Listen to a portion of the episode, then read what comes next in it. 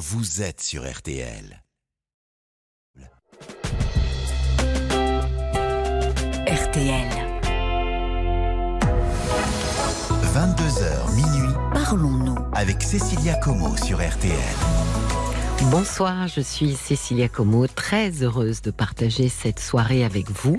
Nous sommes ensemble pour deux heures de confidence et d'échange sur l'antenne d'RTL. Certains d'entre vous sont peut-être déjà en vacances, d'autres attendent le mois d'août ou de septembre pour se reposer et d'autres encore ont prévu de déménager, ce qui est mon cas, figurez-vous, pas plus tard que ce matin dès l'aube. La campagne n'a pas blanchi, comme disait Victor Hugo, mais j'ai réalisé à quel point un déménagement signifie un nouveau chapitre dans une vie. On déménage parce qu'on achète, parce qu'on vend, parce qu'on quitte le foyer familial, parce qu'on part à la retraite, parce qu'on s'unit, parce qu'on se sépare, parce qu'on a des enfants, parce que les enfants sont partis, parce qu'on change de boulot, parce qu'on tente l'aventure ailleurs, parce qu'on veut du verre, parce qu'on veut de l'animation, etc. Chaque déménagement raconte un chapitre de notre vie, un tournant dans notre histoire. Il inscrit dans le temps une décision, un choix, un renoncement. Vous en souvenez-vous? Est-ce une décision qui s'est révélée fructueuse? Venez partager avec moi au 09 69 39 10 11 ces chapitres que vous avez ouverts et fermés et qui, mis bout à bout, racontent votre histoire. Comme chaque soir, Léa et Paul sont là pour accueillir vos appels au standard d'RTL. Je vous redonne le numéro 09 69 39 10 11 et vous pouvez également envoyer vos commentaires par SMS. Il suffit de taper RTL suivi de votre message et de l'envoyer au 64 900. C'est 35 centimes par SMS et sur notre page Facebook RTL-Parlons-nous, c'est la voix chaude de Paul qui se fera votre intermédiaire. Marc Bisset est à la réalisation et je suis fin prête pour entamer cette belle soirée avec vous. Et j'accueille Ida. Bonsoir Ida. Bonsoir. Comment allez-vous? Bah écoutez, ça va. Dans 4 jours, c'est mon anniversaire. Ah, bah, on sera quoi? Lundi, mardi? Euh, mardi. Mardi. Bon, bah, je vous souhaite bon anniversaire. Je vous aurai peut-être pas en ligne mardi. Donc, bon anniversaire, Ida. Alors, racontez-moi, qu'est-ce que vous vouliez partager avec nous? En fait, voilà, c'est par rapport à mon frère. Oui. Donc, dans 4 jours, je sais que j'aurai un message, euh, comment dire, un mail où on va me souhaiter mon anniversaire. Ce sera ma belle-sœur qui va l'écrire. Mais en fait, euh, on s'est perdu vue. Euh, moi, je suis partie de la maison lorsque j'avais 13 ans et demi. Oui. Ils m'avaient mis, enfin, je m'entendais pas avec eux, j'étais tapée, j'étais un enfant martyr, hein, mais sans tomber, mais c'était ça. Et ils m'avaient mis en maison de correction, quoi. Et là, jusqu'à l'âge de 21 ans, j'avais rien fait. Et là-dessus, je suis partie. Et donc, lorsque j'ai eu moi 21 ans, Pardon, Ida. France, oui, d'accord, c'est un autre pays que le mien. Euh, j'avais changé Ida. de nom, euh, donc il- je me retrouvais, j'avais pas de papier non plus, Ah quoi, bah. donc il fallait quand même faire quelque chose. Et du coup, j'ai recontacté une de mes profs qui a recontacté la famille. Enfin bref, on s'est, ils sont venus à Paris. Ensuite, euh, moi j'étais chez eux, et voilà, en gros. Et du coup, mon frère, alors lui à l'époque, il a 8 ans de plus que moi. Ah, bah voilà, c'était ma question, Ida. C'était quel âge, euh, combien d'années il avait de plus que vous? Voilà. Mais lui, c'était pour moi, c'était le grand frère. Vous comprenez? C'était, c'était mon idole, quoi. Bah En oui, c'est beaucoup, être comme 8 lui. ans à cet âge-là. Donc je voulais être un garçon, mais pour être parce que lui c'était un garçon. Et puis surtout dans une famille, euh, je dirais là-bas, euh, il y a que le garçon, il a tous les droits, la fille elle en a aucun.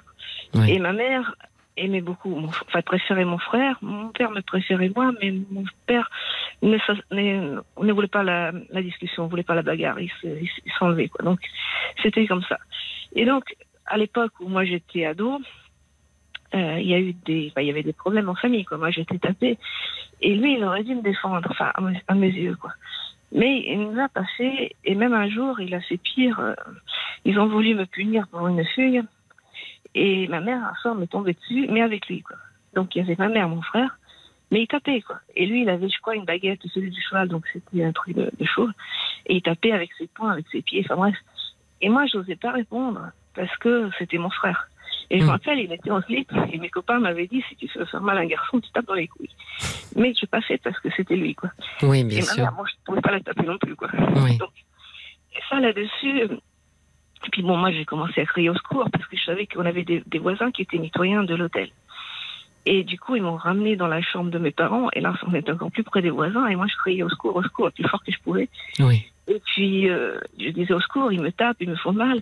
Et puis, je leur disais, vous n'êtes pas mes parents, mauvais sont adoptés. Enfin bref, je disais ça. Et les voisins ont téléphoné quand même. Et du coup, les parents ont répondu que, je faisais une crise de nerfs, qu'ils le médecin. Le médecin m'a fait dormir. Et puis, le lendemain matin, je suis descendue euh, pour aller à l'école. Et ma mère m'a dit, euh, tu peux aller porter plainte de la police, on te croira pas. Et nous, on s'en fout. On connaît le commissaire. Enfin bon. Et puis là-dessus, moi, je me suis dit, s'il y a quelqu'un qui sera embêté, ce sera mon frère. Et malgré tout, c'était mon, idole. Quoi. Et donc, euh, là-dessus, je vais à l'école. Et à l'école, ils m'ont vu quand même, j'étais marquée au visage. Et ils m'ont posé des questions. Et j'ai dit que je m'étais battue avec mon frère. Donc, c'était une bagarre. Oui. Donc, c'est passé comme ça. Et puis, euh, après, avec lui, il y a une autre chose en contentieux. C'est-à-dire que je lui servais lieutenant. Par, exemple, on faisait des bêtises ensemble, mais c'était toujours moi qui prenais. Et c'était du genre, euh, on avait donc à l'hôtel des échantillons de, de rouge à lèvres, et un échantillon, c'est gratuit. Et lui m'avait dit, tu vas le vendre à l'école. Et, comment dire, on partage les bénéfices. Et Oui. là-dessus, bien sûr, c'était les parents des copines ils savaient que c'était, ça se vendait pas des échantillons, donc tout tombait sur moi. Et puis il y a une autre fois encore où là, c'était par rapport au sexe. Là, comment dire, c'était le, le sexe était complètement tabou, interdit. Et par exemple, quand lui prenait sa douche, les vitres étaient occultées, les vitres de la salle de bain, Oui. mais il y avait le trou de la serrure. Mais je sais que mes nounous, elle a regardé par le trou de la serrure. Moi, je regardais aussi, mais tout ce que je voyais, c'était un garçon. Quoi. Enfin, je voyais, je voyais pas trop grand-chose d'autre. Il avait pas de poils, enfin bon, il était jeune. Et puis, euh, j'étais aussi assez curieuse de ça. Donc moi, je voulais voir comment c'est fait un garçon. Oui. Et des fois, j'allais dans sa chambre, donc il me montrait euh, son pénis, quoi. Puis il me disait, mais non, faut pas toucher, c'est dangereux et tout. Bon, ok. Et puis un jour, il vient dans ma chambre, et là, c'était, euh, moi, j'étais en train de faire mes devoirs, donc je lui tournais le dos, il me dit, te retourne pas. Et au fait, il me caressait la poitrine, d'une main. Bon, Oui. de l'autre, je suppose, il faisait autre chose. Mais le résultat, c'est que pour moi, euh, j'ai jamais aimé quand même me touche ma poitrine. C'est pas une zone euh, qui me plaît. Et oui, si vous touchez, si on touche le mamelon, il durcit, mais c'est physiologique. Mais personnellement, j'ai pas de plaisir de ce côté. Mais c'est tout ce que ça fait. Et après, lui, euh, il a eu des enfants. Il en a eu cinq parce qu'il voulait un garçon, donc il a eu quatre filles d'abord. Et des fois, je me suis posé la question est-ce qu'il fera la même chose avec ses filles? Et puis bon, j'ai j'ai laissé tomber. quoi. Et puis on avance comme ça. On s'est revus euh, à plusieurs reprises. Et puis mon père est décédé. Et puis il y a eu la question de l'héritage. Et donc, c'est une société qui gère l'hôtel. Et ils m'ont dit, ben, ils ont voulu faire une augmentation. Et là-dessus, mes amis m'ont dit, attention, euh, si- s'ils font une augmentation de capital et que tu ne peux pas suivre, on te sort de là. quoi. Donc, j'ai refusé. Là, c'était le chantage affectif. Tu ne tu nous aimes pas, machin et tout. Ouais, ça s'est terminé au tribunal. Et là-dessus, j'ai obtenu au moins euh, un appartement. Donc, avec, euh, on a vendu un appartement et c'était pour moi, lui, tout le reste. Là-dessus, le temps passe. Et puis, ma mère est décédée. Mais euh, ils me l'ont pas dit tout de suite. C'est-à-dire, elle, elle vivait dans un appartement qui était contigu de l'hôtel. Et par exemple, le téléphone, il passait par l'hôtel. Et souvent, j'appelais pour lui parler à ma mère. Et c'était des fois mes, mes petites nièces, bref, ces filles à lui qui répondaient au téléphone. Et on me l'a passé jamais. Donc, on me dit non, non, elle n'est pas là, on ne peut pas répondre. Donc, bah, j'avais pas moyen d'avoir des nouvelles. Des fois, par des copines, je disais aller voir. Et puis, quand elle est décédée, ils m'ont rien dit. Et puis, euh, Ça a dû être tard. difficile pour vous a- parce que finalement vous appeliez pour prendre de ces nouvelles. Une de ses filles est notaire, donc je suppose qu'elle a, a dû avoir accès à la boîte mail. Et il a lu mon adresse mail. Et là-dessus, il m'envoie un mail en disant voilà, la vie nous a séparés, mais nous pouvons aujourd'hui, nous adultes, reconstruire quelque chose. Là-dessus, je dis oui, pourquoi pas. Mais pour moi, ça arrêté là. Je veux dire, euh, c'était j'envoie des vœux à Noël, et puis euh, euh, quand c'est la fête de ma belle-sœur, puisque c'est toujours elle qui écrit, et elle écrit en son nom, quoi comme ça. Et puis, il y a deux ans, donc je me rappelle, c'était près de mon anniversaire aussi, ou pour mon anniversaire, il envoie un mail où là, il dit euh, Tu dois revenir euh, chez nous à la maison parce que voilà, dans notre ancien appartement, il y a toujours un tableau que tu avais fait pour la fête des pères. Et puis, parce que père, ton père s'est occupé, enfin, notre père s'est occupé de tes je vais m'occuper de toi. Donc voilà. Et moi, là-dessus, j'ai- j'ai pas su quoi répondre, j'ai pris ça très mal. Je n'ai pas répondu. quoi. Donc, Ida, ce n'est que. Ida, vous m'entendez que envoyé des vœux. Quoi. Et aujourd'hui, eh ben, on arrive proche de mon anniversaire. Je m'attends à ce qu'il m'envoie quelque chose. Et je sais pas. J'aimerais. La question que je pose, c'est euh, comment ça va se passer ou qu'est-ce qui se passe? Est-ce que moi, personnellement, je suis bien où je suis Il est bien où il est. Quelque part, je me dis aussi, il est mon frère. Enfin bon, euh, oui. Mais euh, voilà, j'ai j'ai fait ma vie un peu toute seule et puis loin d'eux, quoi. Ida, est-ce que vous m'entendez? Des histoires bizarres, quoi. Donc voilà, je vous pose la question. Mais je suis pas sûre qu'Ida m'entende. Ida, vous m'entendez? Oui, je vous entends. Ah ben, J'avais l'impression que vous m'entendiez pas, Ida. Alors, en fait, je vous entends très loin, mais c'est la faute, à mon téléphone. Ou alors vous montez le son, mais j'ai. Ah, bah bon, moi j'ai pas les boutons, hein. c'est c'est Marc euh, qui a les boutons. Euh, je voulais juste vous signaler que quand vous parliez, on n'entendait pas toujours euh, très très bien, D'accord. euh, comme si comme si comme si vous étiez dans un train en fait. Ça bougeait un peu. Mais j'ai compris que votre question finalement est que euh, au fond vous aimeriez bien qu'il n'y ait pas de contact entre vous et lui.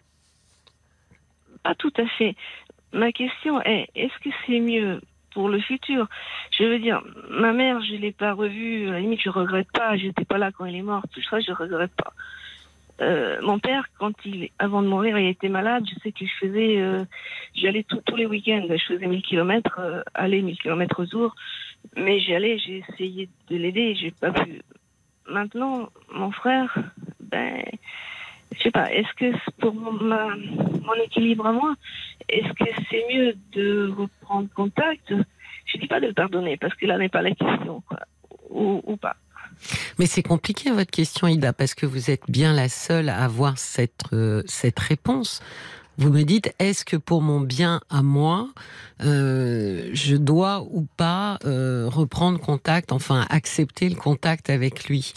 Il n'y a que vous qui puissiez savoir si ça vous met mal à l'aise, ou plus simplement, est-ce que vous êtes confortable ou inconfortable à l'idée d'avoir des contacts avec lui? Bah, au fait, c'est pas d'avoir des contacts, c'est qu'il voudrait que j'aille là-bas. Et moi, vous voyez, euh, j'ai toujours que vous voulez y aller dans cette ville. Vous ne voulez pas y aller, Ida Comment? Vous ne voulez pas y aller Je- Là, j'ai peur. Mais alors, c'est- vous voyez bien que c'est très inconfortable. Oui, dans ce sens. Mais mes souvenirs, des fois où on s'était vu, disons, parce que bon, on passait au tribunal, mais après on se retrouvait à la maison, c'était que bon, il avait l'air tout gentil, il me montrait son hôtel, les améliorations qu'il avait fait, il était fier de son boulot. Et là où j'étais vexée, c'est que je connais que trois enfants sur cinq. C'est que euh, la petite, la troisième, je l'ai vue euh, la dernière fois quand mon père est décédé. Mais après, il m'a jamais, il a jamais, jamais envoyé de faire part pour la naissance des autres. Hmm. Et là, ça m'a- malgré tout, c'est mes nièces, quoi. Oui, mais Et, Ida, Voilà, c'est un peu tout ça. oui, mais vous parlez de votre bien-être justement, en disant est-ce que c'est euh, est-ce que c'est bon ou pas pour moi? Euh, le seul euh, curseur qui doit être le vôtre, c'est euh, le confort dans lequel vous êtes ou pas avec l'idée d'aller le voir chez lui. Si vous trouvez que c'est trop inconfortable et que ça crée de l'angoisse ou que vous m'avez dit j'ai peur, mais ça veut dire que euh, vous n'êtes pas prête. Peut-être euh, le serez-vous jamais, mais mais justement pour votre bien-être, il faut favoriser les situations confortables et éviter autant que faire se peut les les situations inconfortables. Donc la réponse, elle est plutôt là, Ida. Elle est de dire, ça m'est trop compliqué, ça m'est, ça m'est trop inconfortable de, de venir. Oui. Vous avez, vous savez, Ida, vous avez un peu vécu aussi, euh, quand même, sous, euh, sous la tyrannie, bon, je vais le dire comme ça, euh, de, de, de, gens assez autoritaires. Et là, on a, j'ai la sensation que euh, c'est la petite fille, en fait, qui, qui, qui, qui, réfléchit et qui se dit que elle doit aller le voir, euh, même si ça lui fait peur, même si elle en a pas envie. Or, aujourd'hui, Ida, vous avez les moyens psychiques et, l'autonomie d'un adulte. Vous êtes dans une pleine capacité de pouvoir dire je n'y vais pas. Oui, ça, je, vous comprends. Et puis, en fait, parce qu'il a même tenté euh, un hameçon en disant, mais ta mère t'a laissé quelque chose en héritage et autres. Et j'ai pensé à ça et j'ai dit que je préfère l'argent que je peux gagner moi-même, même si il y a une grosse disproportion entre mes moyens et les leurs. Oui, mais en Et même temps, Ida, il y a quand même une histoire euh, entre vous deux d'agression sexuelle. Quand Ben, même. je sais pas si à l'époque, il avait 18 ans. Donc moi j'en Oui. avais euh, ben, 8 mois, là. Bah Ça 10. fait 10 quoi. Bah oui. Moi j'avais 10 ans quoi. Et que à 18 ans, ben, il a été élevé comme moi, je dirais, avec le sexe comme tabou. Oui. Il a été élevé par les curés, moi par les bonnes sœurs. Non, mais j'ai bien compris une chose, c'est que vraisemblablement l'établissement des limites chez vous était plus que aléatoire. On voit bien que les limites sont très floues sur euh, ce qu'on, la manière dont on respecte l'intégrité d'un autre être humain, car au-delà d'avoir, euh, de vous avoir euh, violenté sexuellement, il vous a aussi frappé. Donc on voit bien que l'intégrité de l'autre est absolument pas respectée. Mais malgré tout, quelqu'un de 18 ans sur une petite fille de 10 ans qui effectivement lui caresse les seins. D'ailleurs, vous avez dit vous-même que vous en avez gardé une espèce de, de répulsion euh, pour les caresses euh, sur les seins. Ça s'appelle une agression sexuelle, euh, Ida. Oui, c'est vrai. Donc euh, l'idée est, euh, êtes-vous encore une fois euh, à l'aise avec passer du temps avec quelqu'un qui, je suppose, ne s'est jamais excusé et ne vous a jamais demandé pardon? Non, je sais pas, je, je vous ai dit ça. Lorsque je leur en ai parlé à lui, à, à sa, à sa femme et à mon âge d'ailleurs, et ben ils ont rigolé tous les deux, comme s'ils m'avaient fait une blague quand ils m'avaient tapé. Donc vous voyez, vous voyez que le, le- les limites sont, sont complètement absentes.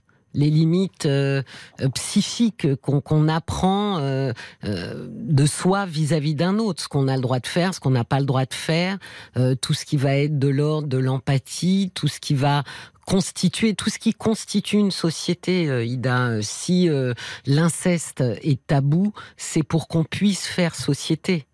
Or là, il y a un franchissement d'un tabou, car non seulement c'est une agression sexuelle, mais c'est une agression sexuelle incestueuse. Donc on voit bien que les limites ont complètement volé en éclats. Donc Oui, en plus il rit, donc il ne, il ne, il ne euh, comprend, enfin en tous les cas il ne, il ne perçoit absolument pas, toujours pas. Donc on voit que les limites n'ont jamais été posées, il ne perçoit toujours pas la gravité de son acte. Oui, ça je, je, je, je vous suis, mais il a été élevé avec euh, le fait qu'un garçon a tous les droits et une fille aucun. C'était Ben oui, l'éducation. qu'il a ben oui, nos limites, comme on dit. Oui, donc je n'étais rien. Quoi. Oui, mais Ida, vous savez, euh, c'est souvent que, euh, euh, comment dire, j'entends souvent les gens me raconter, euh, en tous les cas, excuser. Hein, euh, des gens qui, qui, ont, qui leur ont fait du mal. Euh, c'est pas votre rôle de chercher à comprendre euh, pourquoi, comment, euh, oui, mais c'est pas votre rôle.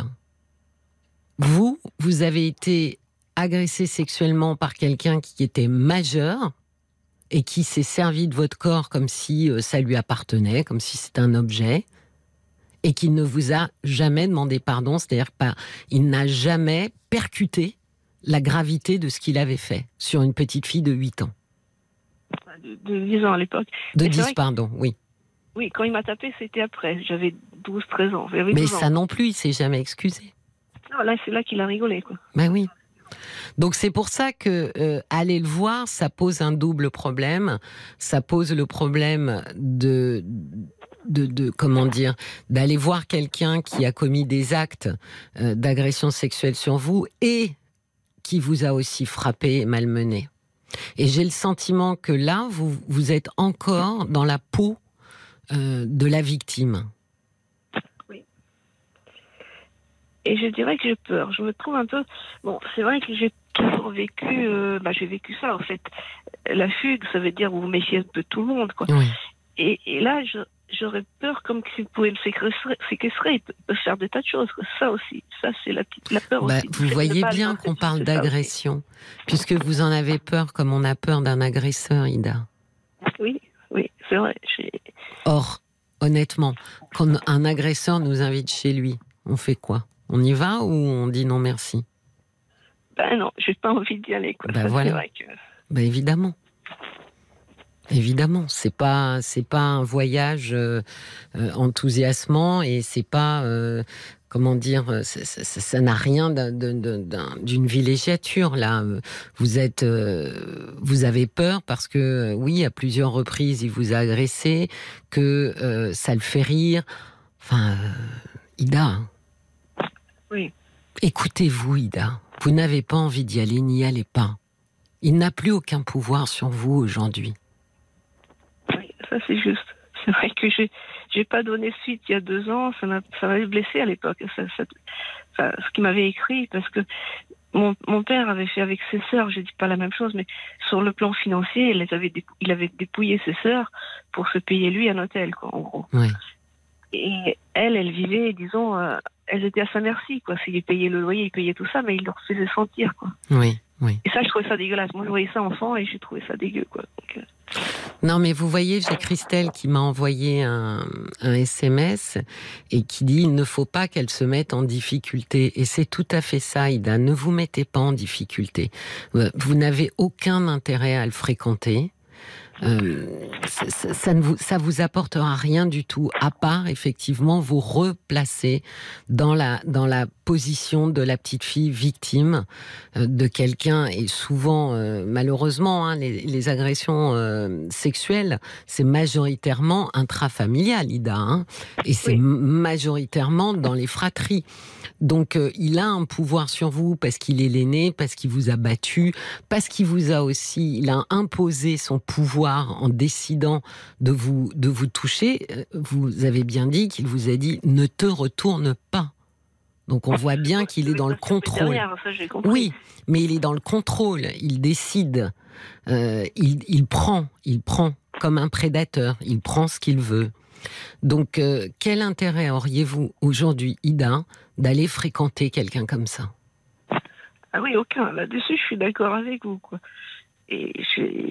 oui. Et je me dis, c'est pas à moi de pardonner, quoi. C'est, c'est pas mon rôle. Ah bah non, Ida, c'est, c'est, c'est, c'est- qu'est-ce que vous voudriez lui pardonner? Bah ça, ce qui s'est passé, quoi. Mais je, je peux pas. Mais Ida, pour pardonner, mais pour pardonner, il faut qu'on nous demande pardon. Ah oui. Ah bah oui, pour pouvoir pardonner, il faut qu'on nous demande pardon. Et il ne vous a pas demandé pardon.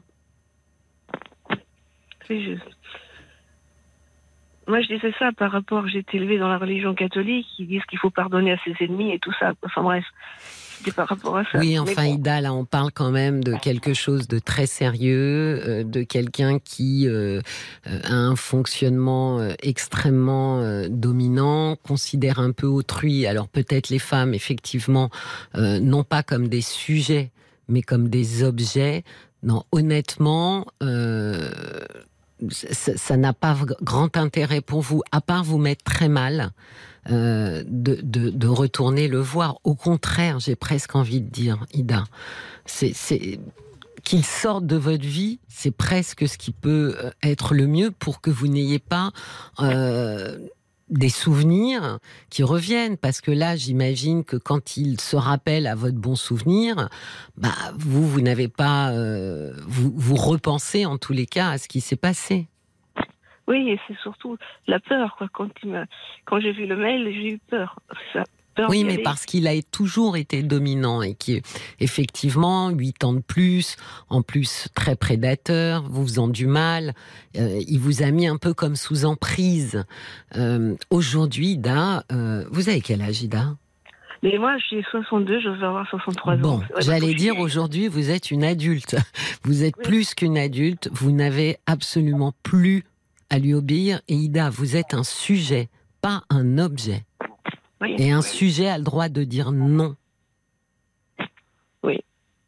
Même si c'est mal poli, même si c'est plein de choses. Ouais, mais c'est votre droit le plus absolu. C'est notre prérogative même. J'ai Paul qui a des messages pour vous, Ida. Il y a le valet de cœur qui dit votre frère semble peser sur votre vie plus comme un censeur que comme un vrai frère protecteur. Votre anniversaire vous appartient au même titre que votre vie, à entendre votre peur, presque votre souffrance. Restez en paix dans votre propre univers. Ne vous soumettez plus à l'autorité pour le moins discutable de votre aîné. Gardez la liberté que vous avez enfin trouvée. Et puis euh, il y a Nathalie qui résume très bien finalement en disant protégez-vous de votre frère, il a aucune excuse. Vous voyez? Oui, oui. Il y a, tout le monde est, unanime, euh, Ida. Euh, effectivement, là, vous avez réussi à construire une vie, euh, j'allais dire malgré un début très difficile. Protégez-vous et protégez cette vie. Oui, oui. et ne laissez plus ce genre de personnage s'approcher trop près. Vous lui répondez merci, c'est gentil, mais voilà, je peux pas, je peux pas venir. J'ai d'autres choses à faire. Je crois que je vais continuer comme j'ai fait jusque-là. Mais oui. Je vais être polie à Noël, aux anniversaires, d'accord, mais. Avec l'idée que vous ne voulez plus le rencontrer à nouveau, que ça ne vous intéresse pas. Ça, c'est vrai aussi. Si, si, un jour il vous pose la question, Ida, de pourquoi, eh ben, j'espère que vous lui direz parce que tu m'as fait énormément souffrir. Euh, souffrir, pardon. Oui, je, je, peux, je peux lui dire. Voilà, comme ça au moins, ça sera dit. Il en fera ce qu'il veut. D'accord. D'accord? Oui, oui. Merci. Je, vous en prie, Ida. Je vous souhaite une très belle nuit. Vous aussi. Au revoir, Ida. Au revoir. Au revoir. Jusqu'à minuit, parlons-nous. Cécilia Como sur RTL. Jusqu'à minuit, parlons-nous. Cécilia Como sur RTL. Merci d'être avec nous si vous nous rejoignez sur RTL. Nous sommes ensemble jusqu'à minuit dans Parlons-nous. Venez me parler de vous, des moments de vie que vous traversez, difficiles ou agréables. N'hésitez pas à nous appeler au 09 69 39 10 11. Je suis à vos côtés pour partager, je l'espère aussi éclairer, ce qui vous pose souci. Bonsoir Olivier. Bonsoir. Je suis ravie de vous accueillir. Eh bien, moi aussi. Racontez-moi. Euh, voilà, j'ai perdu mon épouse il y a un petit peu plus d'un mois. Un mois le, euh, bah, C'était le 11 mai, exactement. Ça fait un mois et demi environ. Et en fait, je me pose quelques questions par rapport à la dernière semaine, euh, donc entre le 6 et le 11 mai. Oui. En fait, voilà ce qui s'est passé. Euh, on a eu, euh, disons que je, me suis marié en 1997. Donc euh, on, a vécu pas mal ensemble. mon épouse a eu une maladie psychiatrique. elle pensait voir des bandits un petit peu partout, etc. Bon, enfin, c'était à un moment, elle a, elle a été dans un hôpital psychiatrique pendant quelques pendant un petit moment. Euh, c'était pas très facile pour moi parce que effectivement quand as été dans l'hôpital psychiatrique euh, c'était pas facile de la de, de gérer la situation. Euh, en fait, euh, ce qui s'est passé, c'est que bah, dès qu'elle sortait, elle disait il va y avoir des masques et puis. C'était pas les. quand je dis les masques, c'est vide, hein, bien sûr. Oui. excusez-moi, je, je suis un petit peu. Euh, mais euh, c'était euh, du style, il y a des gens qui vont m'attaquer et qui vont me tuer, etc. Oui. Et puis parfois, elle était un petit peu agressive envers moi. alors, ce qu'il y a eu aussi, c'est que je lui passais ma carte bancaire, elle, elle, elle, dépensait pas mal. Et puis un jour, en fait, j'ai pris ma carte bleue, je suis parti, et puis je suis pas revenu. Et euh, sur les conseils d'une personne dont je ne voudrais pas parler, euh, en fait, j'ai entamé une procédure de divorce. D'accord. Euh, mon fils n'a pas très bien, n'a pas du tout apprécié la situation d'ailleurs, parce qu'il y a eu plusieurs, plusieurs choses en fait vis-à-vis -vis de la procédure de divorce qui ne sont pas très bien passées. Euh, à un moment, il fallait que mon fils soit non pas chez moi, non pas chez elle, mais dans un endroit extérieur. Il avait quel âge, euh, votre fils?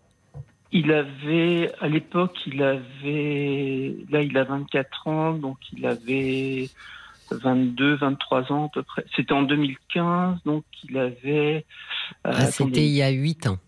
Ouais. Euh, euh, quatre- Il a 24 ans, vous m'avez dit? Il a 24 ans, c'était à peu près il y a, il y a 10 ans. Oui, donc il avait 16 ans. Ouais, c'est ça. Et donc il, il a, il a pas trop aimé la situation. Euh, moi, je suis, si vous voulez, je suis allé, c'est pareil, j'ai été invité à un mariage à un moment. Euh, euh, il- je vois les, les, les époux qui disaient, vous, vous, si vous, vous- enfin, euh, pour le meilleur et pour le pire, ils me regardaient du style, euh, oui. euh, Mais elle a été diagnostiquée, quoi, votre, votre épouse bipolaire, schizophrène?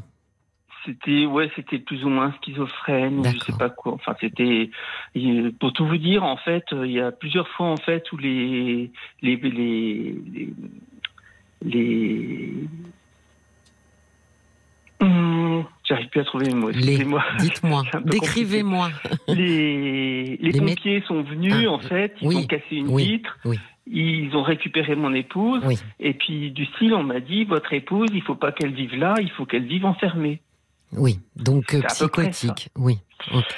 Et euh, en fait, euh, j'ai vécu quelques, j'ai passé quelques Pardon, vacances. Olivier, mais donc pas Oui, soigné, pas traité Si elle a été traitée en fait, ensuite par la suite, si vous voulez, en fait, elle- à la fin, elle avait un traitement qui était le risperidone. Oui, oui, oui, tout à fait. Oui, risperdal ou risperidone. Oui, oui, donc c'est oui, c'est un antipsychotique, effectivement. Voilà. Oui. Et en fait, euh, si vous voulez, en fait, euh, euh, moi, euh, pendant la période, en fait, c'est vrai qu'il y, a- il y a eu une période, en fait, où effectivement, elle est restée pendant plusieurs mois dans une, dans une, euh, au, Dans un centre. dans- Oui, dans un, ouais, dans un oui, centre, enfin dans, dans une un- unité psychiatrique. Voilà. Hmm. Et mon fils est jamais venu la voir. Moi, je- j'allais la voir régulièrement, mais euh, c'était pas terrible. Et puis quand euh, je vous parlais tout à l'heure, en fait, du moment où euh, mon fils allait euh, dans une association qui s'appelle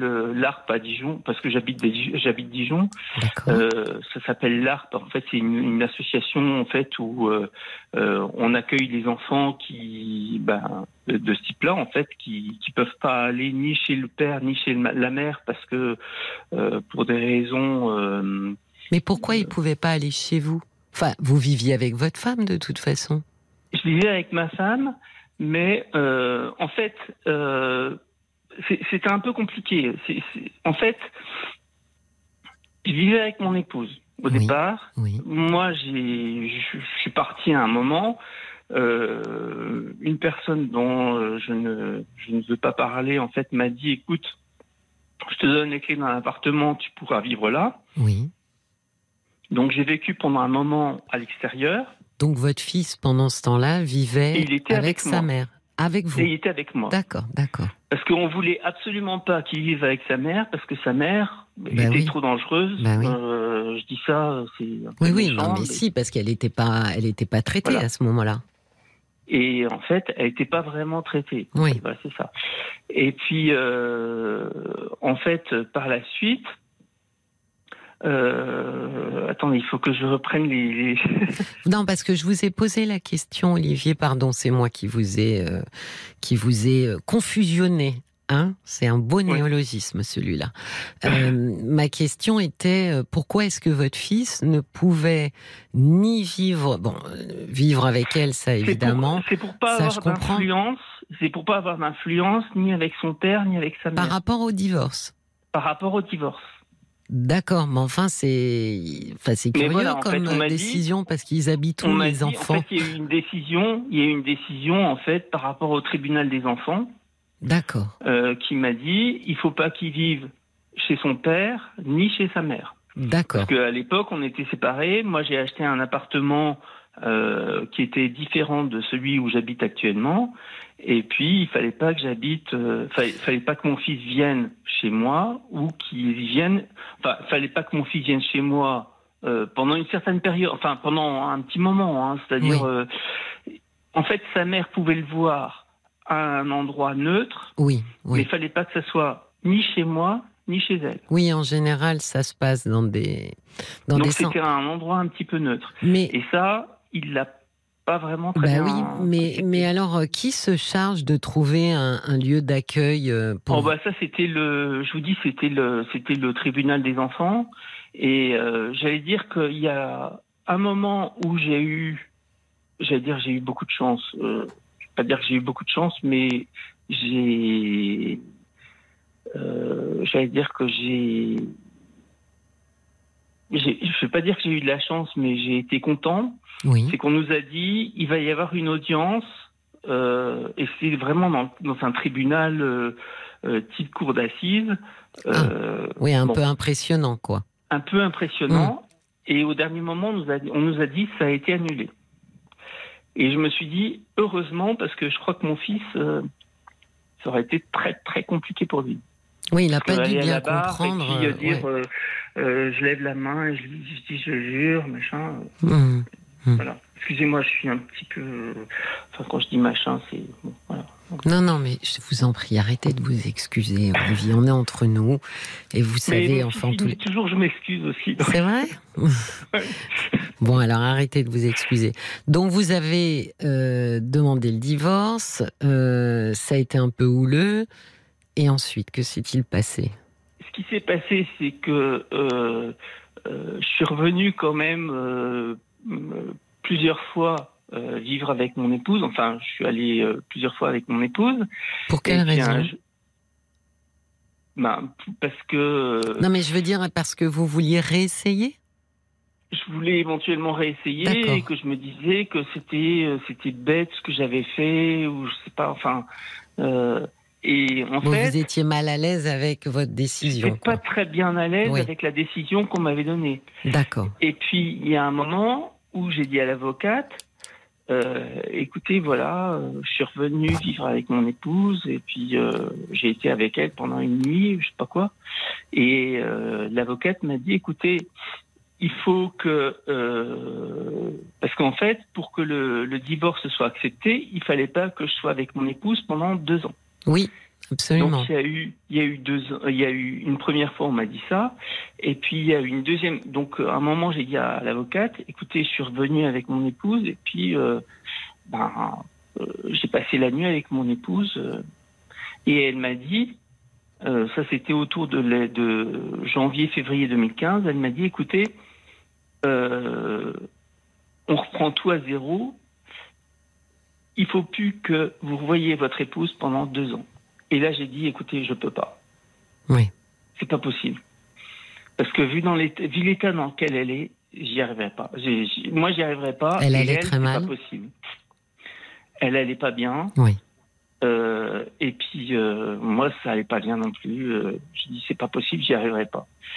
Donc, j'ai dit, écoutez, on arrête tout. D'accord. Donc, je suis revenu. Alors, j'ai fait plusieurs allers-retours, c'est vrai, mais bon, euh, j'ai- à un moment, j'ai dit stop, on arrête. J'ai dépensé pas mal d'argent en divorce, euh, qui a servi à rien. Mais finalement, je suis revenu, j'ai dit stop, on arrête. Et en fait, si vous voulez, ce qui me, le- la, la raison laquelle pour, pour- enfin, pour laquelle je- j'appelle, Oui. c'est que, euh, en fait, mon épouse, alors elle était, elle était un petit peu en surpoids. Elle faisait pas grand chose dans la journée parce qu'en en fait, elle avait plus de boulot. Oui, puis il faut dire que le risperdal ou risperdone euh, est un médicament qui, qui casse quand même, hein, Ouais. qui, qui fatigue Et si énormément. vous voulez, on a une, on a une propriété euh, pas très loin de Dijon, enfin un petit peu à l'extérieur de Dijon. Un jour, elle est venue, elle a marché un petit peu, elle s'est cassé la figure, Oui. et euh, enfin, elle, elle est tombée, et euh, on s'en est rendu compte, et finalement, on est venu la chercher. Alors, en plus, ce qui s'est passé, c'est que euh, comme euh, euh, par rapport en fait à la situation, ses frères et sœurs, à, la- à part une personne, enfin, enfin, ses frères et sœurs, à part une, une sœur, l'ont mise sous curatelle parce qu'ils trouvaient qu'elle gérait mal ses comptes. Oui. Donc, une fois la curatelle est venue, euh, mon épouse était là, elle est venue dans la, dans la propriété, mon épouse est tombée, à un moment on, est, on a dit, Ah bah Caroline, qu'est-ce que tu fais? Euh, Elle s'appelle Caroline. Oui. Excusez-moi, je vous ai pas dit euh, Cécilia parce que généralement c'est Caroline. Non, non, mais je vous en prie. Mais euh, en fait, elle était tombée, on ne s'en- était pas rendu compte. Oui, oui, oui. Et donc, je- elle avait un petit peu de mal. Et en fait, là, euh, ce qui s'est passé euh, là, il n'y a pas très longtemps, Au mois de mai. que, en fait, elle est tombée, euh, c'était autour du 5, euh, 5 mai à peu près. Oui, Elle est tombée, donc on a, on a un lit. Elle était d'un côté, et à côté, il y a une bibliothèque pas très loin. oui. Et elle s'est levée, elle est tombée. Mon fils m'a appelé en me disant, euh, il m'a appelé au boulot en me disant, Olivier, Olivier, il y a Caroline qui est tombée, euh, je peux pas la relever, qu'est-ce que je fais? Je dis, bah, éventuellement, appelle des voisins ou appelle, euh, non, mais je sais pas quoi faire. Je dis, bah, j'appelle les, la, comment, les, les urgences et puis ils la relèveront. Et donc, les urgences sont arrivées, ils l'ont relevée, Oui. et mon épouse a dit, je veux pas aller à l'hôpital. Mais ça veut dire que quand elle tombait, elle ne pouvait pas se relever toute seule? Elle pouvait pas, non. D'accord.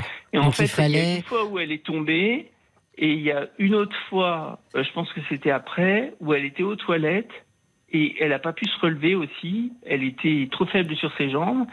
Et mon fils m'a dit, euh, euh, maman est, est aux toilettes et elle est, elle, est couchée, je, ne peux pas la relever. Je dis, écoute, ça fait, il y a déjà une fois où j'ai pris deux heures de, Oui, je comprends. C'est-à-dire que vous, finalement, c'était malheureusement euh, habituel, quoi.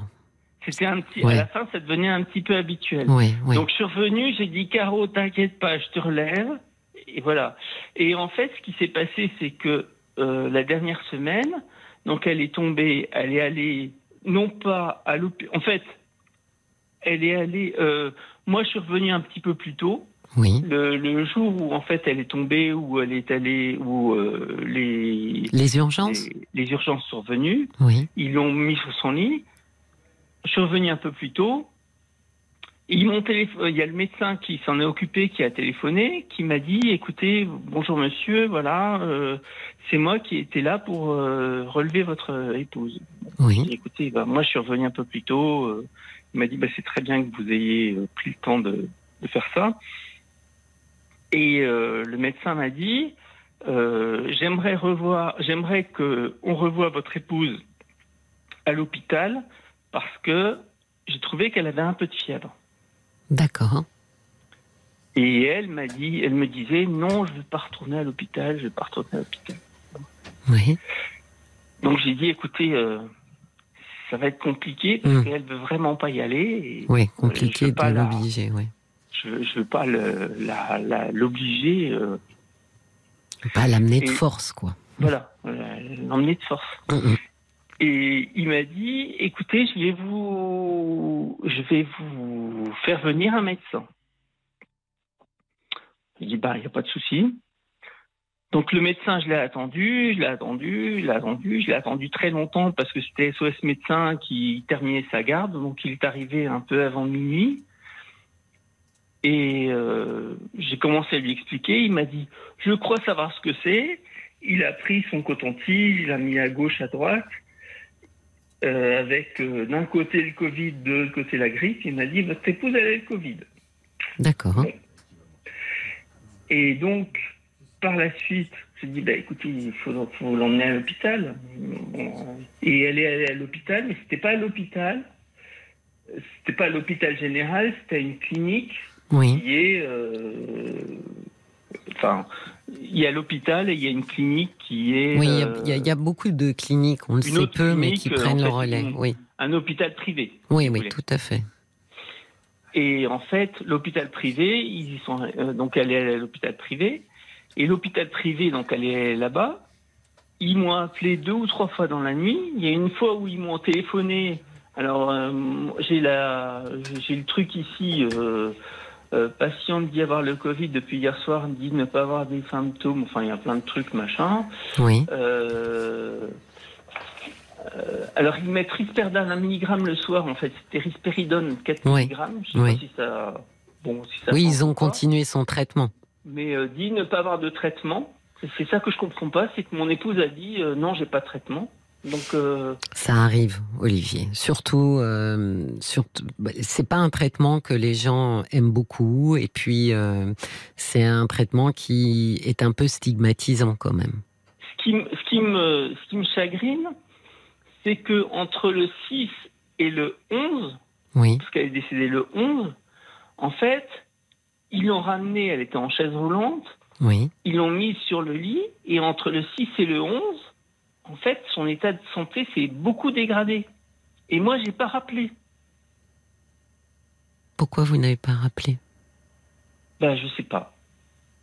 Et c'est là que je me dis, j'aurais peut-être dû rappeler en disant, écoutez, son état de santé se, se dégrade, euh, faut venir voir. Parce qu'en fait, au départ, il disait, euh, euh, insuffisance respiratoire aiguë dans un contexte, euh, c'était quoi? C'était désaturation sur Covid+. Est-ce que moi, vous- j'ai, moi, j'ai pas rappelé, mais euh, en fait, à un moment, je lui ai dit, écoute, Caroline, viens voir, vi- viens manger. Et puis, j'ai essayé de, l'emmener entre le, le- la chambre et le, la, la, la cuisine. Quoi? Il y a euh, 10 mètres, 15 mètres. Et elle n'arrivait pas à marcher. et c'était habituel? Non. Non, c'était pas habituel. Généralement, elle marchait à peu près. Maintenant, Est-ce que vous aviez, est-ce que vous étiez euh, gêné, embêté de rappeler à nouveau les urgences? Non, mais je n'y ai pas pensé. Je, je pensais pas que euh, cinq jours plus tard, elle allait mourir. Oui. Enfin, c'était ça, quoi. Mais ben, parce que aussi, peut-être, euh, vous partiez de l'idée euh, très juste, hein, d'ailleurs, que elle avait le Covid et que Et qu'elle si allait guérir. Le fameux 11 mai, je devais partir travailler à midi et demi. Oui. Euh, à un moment, j'ai passé l'aspirateur. Je lui dis, euh, a un moment, je lui dis ça va? Elle me dit, ça, ça te dérange pas l'aspirateur? Elle m'a dit non. Et puis un peu plus tard, euh, j'attendais l'infirmier qui devait me faire mon deuxième test. Parce que moi, en fait, j'avais fait un test Covid et je me suis rendu compte que le test était positif. Oui. Enfin, lui, il a vu que le test était positif. Au départ, il me dit non, c'est négatif. Je dis, bah, pourtant, moi, j'ai vu les deux barres. Et puis, à un moment, il a dit, ah, bah, ouais, il y a la deuxième barre qui apparaît, donc vous êtes bien positif. Euh, mais bon, euh, ça, c'était un petit peu après. Quand, quand le, le- il y a le- le- l'infirmier qui est arrivé, je lui ai dit, je suis désolé, euh, mais là, mon épouse va pas, va pas bien du tout. Donc il a été tard, quoi. regardé? Mais Non, donc l'infirmier n'a pas, n'a pas, l'infirmier n'est pas venu. En fait, l'infirmier, il est pas. L'infirmier était venu pour moi. Oui, oui, oui. Mais vous, vous lui avez demandé de jeter un coup d'œil euh, à Mais je lui ai votre pas épouse. demandé de jeter un coup d'œil. En fait. euh, Mais peut-être que je vous n'étiez écoute, pas alarmé, tout simplement, Olivier. Parce qu'aujourd'hui, euh, avec euh, avec ce qui est arrivé, forcément, vous vous relisez, regardez l'histoire, le déroulement de l'histoire complètement autrement, de se dire, mais finalement, c'était grave, tellement grave qu'elle en est décédée. Mais c'est compliqué quand on fait de l'histoire a posteriori, Olivier. Euh, c'est compliqué de se remettre dans le contexte qui était le nôtre quand on connaît la fin. Je pense vraisemblablement dans ce que vous dites, vous n'étiez pas hyper affolé. Très certainement que, euh, bon, vous deviez sûrement penser qu'elle allait euh, guérir. Et, et elle avait aussi une réticence très forte à aller aux urgences. Donc il fallait aussi pouvoir la convaincre euh, d'y aller. Peut-être tout simplement que vous ne vous êtes pas alarmé parce que vous n'avez pas vu de signes qui étaient euh, très si alarmants vous voulez, pour vous. Après, en fait, quand, quand j'ai passé l'aspirateur, enfin, j'ai repassé l'aspirateur. Enfin, euh, à un moment, j'ai passé l'aspirateur, j'attendais l'infirmier, et je dis euh, ça va, Caro, ça va, Caro? Puis elle me dit non, euh, elle m'a rien répondu. Et elle avait son bras qui était un petit peu sur le côté. Et généralement, quand j'essayais de la tourner, elle me disait tu me fais mal. Et là, je l'ai retournée. Elle m'a rien, enfin, elle a rien dit. Et j'ai vu un regard complètement blafard avec les yeux fermés, euh, la bouche entrouverte. Et là, j'ai appelé tout de suite les urgences. J'ai dit euh, mon épouse va pas bien du tout. Qu'est-ce que je fais? On m'a dit vous faites un massage cardiaque. Et on arrive tout de suite. Oui. Et quand ils sont arrivés, on m'a dit écoutez, votre, votre épouse, euh, au niveau du cœur, le cœur, elle, elle se bat un petit peu parce que le cœur abattu, enfin, le, cœur bas s'est arrêté, rebat, s'est arrêté, rebat, mais euh, apparemment, au niveau euh, du cerveau, il n'y a plus rien. Et moi, je suis allé travailler quand même, parce que, en fait, j'avais un, je me suis dit, il y a deux possibilités. Soit je reste chez moi, j'attends qu'on m'appelle en me disant ça va bien, ça va pas, voilà. Soit je vais à l'hôpital et puis on me dit écoutez monsieur, vous restez dans la salle d'attente et on vous tient, on vous tient au courant, on vous dit madame va bien, madame va mieux ou madame va pas du tout quoi. Oui. Et je suis parti travailler. Euh, vers 16 heures, j'ai pris une pause parce que j'ai toujours une pause. J'ai appelé les urgences et là, on m'a dit, monsieur, votre femme, vous venez la voir maintenant parce que sinon, c'est fini. Et quand je suis arrivé, on m'a dit, il était 16h30, on m'a dit, votre femme est décédée. Elle était décédée à, 22, à 16h22. Oui, c'est allé très très vite en fait. C'est vite. Et si vous voulez, c'est cette période de six jours où je me dis, est-ce que je, est-ce que je téléphone à l'hôpital en leur disant, Olivier, Olivier, est-ce que je peux me permettre juste de vous de vous interrompre? Je, suis navrée, mais on va on va se retrouver juste après le flash euh, info, si vous le voulez bien. Euh, donc je, je préfère euh, vous prévenir avant que ça démarre et on se retrouve juste après. Vous ne raccrochez pas, d'accord? Jusqu'à minuit, parlons-nous. Cécilia Como sur RTL. Merci de votre fidélité sur RTL. Vous écoutez Parlons-nous et nous sommes ensemble jusqu'à minuit pour profiter de la quiétude de la nuit et échanger sur ce qui vous tient à cœur. Et pour me joindre, c'est le 09 69 39 10 11 au prix d'un appel local. Et pour réagir au témoignage, c'est par SMS au 64 900 ou sur notre page Facebook RTL-Parlons-nous. Olivier, vous êtes là? Oui, je suis désolée, j'ai été un tout petit peu long. Dites-moi, euh, dites-moi ce qui vous pose problème aujourd'hui. ce, qui, me pose problème, en fait, c'est la semaine entre le 6 et le 11 mai. Oui. C'est-à-dire que le 6 mai, mon épouse était à l'hôpital euh, privé. Oui. son état s'est beaucoup dégradé. Oui. Et le 11 mai, elle est décédée. Et moi, ce que j'aimerais savoir, enfin, j'ai encore pas téléphoné, j'ai encore euh, fait aucune action, mais ce que j'aimerais, c'est savoir si j'ai fait beaucoup de choses pour mon épouse. Euh, comme je vous ai dit, j'ai parlé de cette histoire de divorce. Euh, j'ai eu Paul au téléphone qui m'a dit vous avez été un peu trop long sur cette histoire de divorce, etc. Donc j'en suis désolé. Je vous en mais par rapport à ça, ce que j'aimerais savoir, c'est si j'aurais dû retéléphoner à l'hôpital en disant écoutez, vous m'avez ramené mon épouse dans un état qui était pas terrible. Son état, euh, enfin, vous m'avez ramené mon épouse, elle est pas très bien. Son état s'est euh, dégradé. C'est dégradé. Euh, est-ce que j'aurais dû téléphoner? Est-ce que ça aurait dû changer les choses? Olivier, ne, ne pensez pas comme ça, parce que sinon vous n'allez pas vous en sortir ne, ne, ne vous mettez pas en tête que euh, vous auriez pu changer les choses. J'imagine que euh, s'ils l'ont ramenée, c'est qu'ils considéraient qu'elle était apte à pouvoir être à domicile. On ne ramène pas des gens dont on, dont on craint euh, pour leur survie dans les jours qui suivent. On ne se débarrasse pas des patients comme ça. Donc je, pense que s'ils l'ont ramenée, c'est qu'ils estimaient qu'à ce moment-là, elle était tout à fait capable euh, de rentrer à la maison. Après, ce que vous pouvez faire, Olivier, si vraiment, euh, et je comprends hein, que, que ce soit euh, que ce soit une question qui qui qui, qui qui, vous fait, du mal, quoi, qui, qui vous taraude, c'est est-ce que de les appeler pour leur dire que vous avez du mal avec la rapidité euh, à laquelle euh, l'état de votre épouse s'est dégradé et qu'il puisse, que un médecin puisse vous expliquer vraiment le, le, le, le, fil des choses, comment ça s'est produit. C'est important de comprendre parce que on n'est pas médecin Et donc, euh, pour nous, les choses passent brutalement du blanc au noir. Et, on, on, veut comprendre, on, on, comme si il y avait quelque chose à faire qu'on n'a pas fait et qui aurait changé les choses.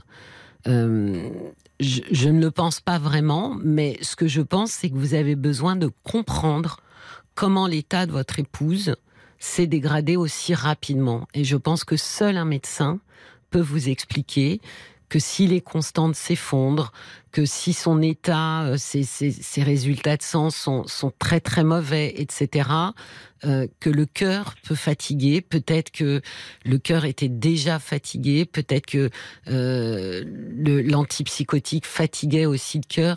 Voilà, d'avoir des réponses qui expliquent pourquoi à un moment donné mmh. euh, les choses se dégradent si vite et le cœur s'arrête, pour vous en tout cas, brutalement. D'accord Ok. Je pense que ça vous fera du bien. Demandez, allez sur place et demandez un rendez-vous. En disant, voilà, j'ai besoin de 10 minutes, expliquez-moi, racontez-moi comment euh, les choses euh, se sont passées parce que j'ai besoin de comprendre pour pouvoir intégrer et faire mon deuil. Ok. D'accord Et je vous remercie beaucoup. Je vous en prie, Olivier. Je vous souhaite Je vraiment du courage. Parce que pas craqué. Mais vous aviez le droit de craquer, Olivier? Oui, c'est ce qu'on m'a dit aussi. Mais oui.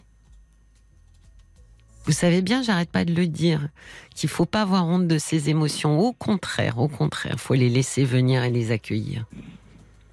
Bon, je vous souhaite vous. beaucoup de courage, Olivier. Merci à vous. Je vous en prie. Au revoir. Jusqu'à minuit, Parlons-nous. Cécilia Como sur RT. 22h minuit Parlons-nous. avec Cécilia Como sur RTL. Parlons-nous se poursuit sur RTL au gré de vos confidences et de vos témoignages. Pour venir discuter avec moi, c'est le 09 69 39 10 11. C'est un appel non surtaxé. Sinon, j'attends également vos réactions sur notre page Facebook RTL-Parlons-nous. Paul se fera un plaisir d'être votre voix à l'antenne. Bonsoir Hervé. Bonsoir Cécilia. Ravi de vous accueillir. Ah bah moi ravi d'être avec vous euh, Cécilia. Parce que je pense que nous avons un sujet en commun ce soir. Voilà voilà c'est le déménagement. Mais oui, déménagement. J'ai déménagé. Figurez-vous que j'ai déménagé non pas cinq fois j'ai calculé, Oui. au moins euh, et même sept fois en venant ici à la campagne. Ça me fait sept déménagements. Ah oui, quand même. En combien de temps, Hervé? Oh bah vous voyez j'ai 64 ans à partir de l'âge de 27 ans. D'accord. Ah oui, alors, hein, attendez, j'essaye de compter les miens. Je dois être à peu près comme vous. À ah, peu bah, près. voyez, Mais celui d'aujourd'hui était assez cauchemardesque. hein. Ah, ah, Racontez-moi les vôtres, déménagements. Et puis pourquoi vous avez euh, déménagé autant? C'était pour euh, ah. Bah, pour suivre madame. poursuivre. Ah, mais madame bougeait beaucoup alors. Ah bah j'étais marié deux fois. Oui. Et- Alors, mesdames. Mesdames, puis j'ai même des filles, j'ai élevé que des filles, quatre filles. Ah oui, à vous aussi, Mais- vous êtes un docteur Marx. Mesdemoiselles, mesdemoiselles. D'accord. Puis je suis papa de grand-père de six petits-enfants. Ah bah oui, en effet. Donc c'est pour ça que vous êtes installé à la campagne. Vous êtes dit que ça allait plaire. euh, Vous allez pouvoir recevoir tous vos petits enfants. Ah bah oui, oui, bien sûr, bien sûr, c'est Ah le oui but. Ah oui. Avant la campagne, vous étiez en ville? J'étais à Montrouge. Ah bah oui, vous étiez clairement en ville. Euh, je connais bien. Et alors qu'est-ce qui petit, euh, C'est le petit Paris, Montrouge. Bah oui, oui, oui, juste derrière euh, Porte de Vanves, voilà, Porte d'Orléans, Porte d'Orléans Voilà, plutôt d'ailleurs. Porte d'Orléans. Qu'est-ce qui vous a motivé Pourquoi la campagne? Oh, c'est un peu spécial. Si vous voulez, euh, cette campagne, je la connais bien, puisque j'y venais quand j'étais petit avec mes frères. Hmm. Et donc j'ai vécu un tas de moments de, de ma, mes premières vies, mes premiers, premières émotions, mes premières... euh, voilà, ma, je voyais mes grands-pères, ça, grand-mère, etc. Donc euh, Des moments c'est tout heureux. un univers, c'est tout un univers. Oui, une belle oui. campagne, et puis c'est dans le sud de l'Indre, Oui. et c'est une très belle campagne. Oui, oui. Donc vous êtes retourné là où vous aviez de bons souvenirs. Voilà, exactement, si vous voulez. Puis c'est bon, c'est pour aussi parce que mes grands-parents, mes, euh, j'allais dire mes grands-parents, mes parents euh, sont vieux. Ils ont 93 et 89 ans. Oui. Donc, je veux pas les abandonner, vous voyez. D'accord. Ils ont, ils ont fait tellement de choses positives pour moi quand j'étais malade. Je suis toujours malade, mais vous parliez avec, vous- euh, avec le garçon précédent du, du, de la schizophrénie pour Oui. sa femme. Oui. Moi, je suis atteint de ça aussi, voyez-vous. Mais bon, moi, j'ai eu un autre, euh, un- une autre destinée. Oui. Oui. Voilà. Ma maladie est stabilisée. Oui. Je prends pas de risperdal. Je, je prends d'autres médicaments, mais bon, de la paroxétine, des choses comme ça. Oui. Oui. Du tertian, des Oui. aldols, etc. J'ai un petit. Est-ce que ça vous permet d'être euh, pas trop fatigué en journée, Hervé? Ah bah si on est fatigué, on a besoin Ouais. de dormir. Ouais. hein, ouais. On passe pour des feignants, nous les. est gros paresseurs. alors que C'est pas de la paresse, c'est de la fatigue. Bah oui, je sais bien. C'est pour ça que je disais ça casse. Oui. Oui. Oui. Ah oui, ça casse. Oui.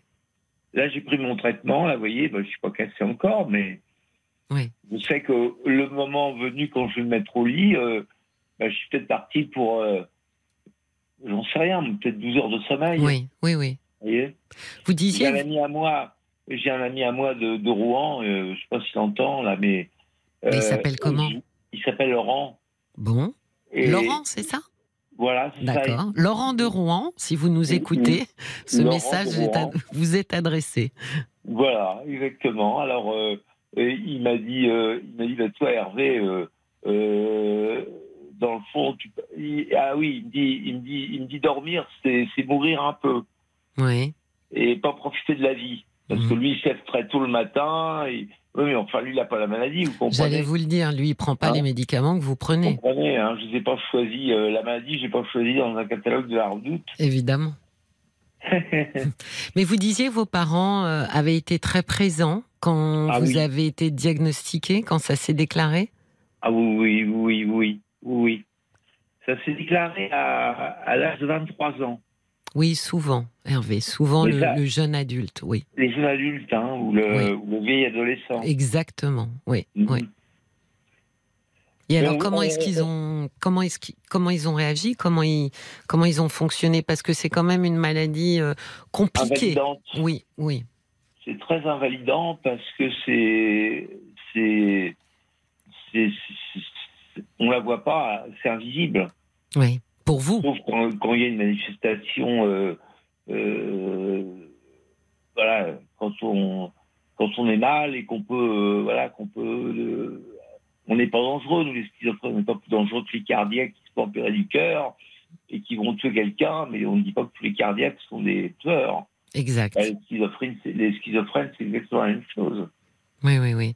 Comment est-ce que ça s'est passé ensuite, euh, jeune adulte? Donc, ça veut dire, est-ce que j'imagine que ça a bouleversé euh, La votre vie de la famille, votre vie, doute. oui, mais votre Sans vie oui. professionnelle aussi.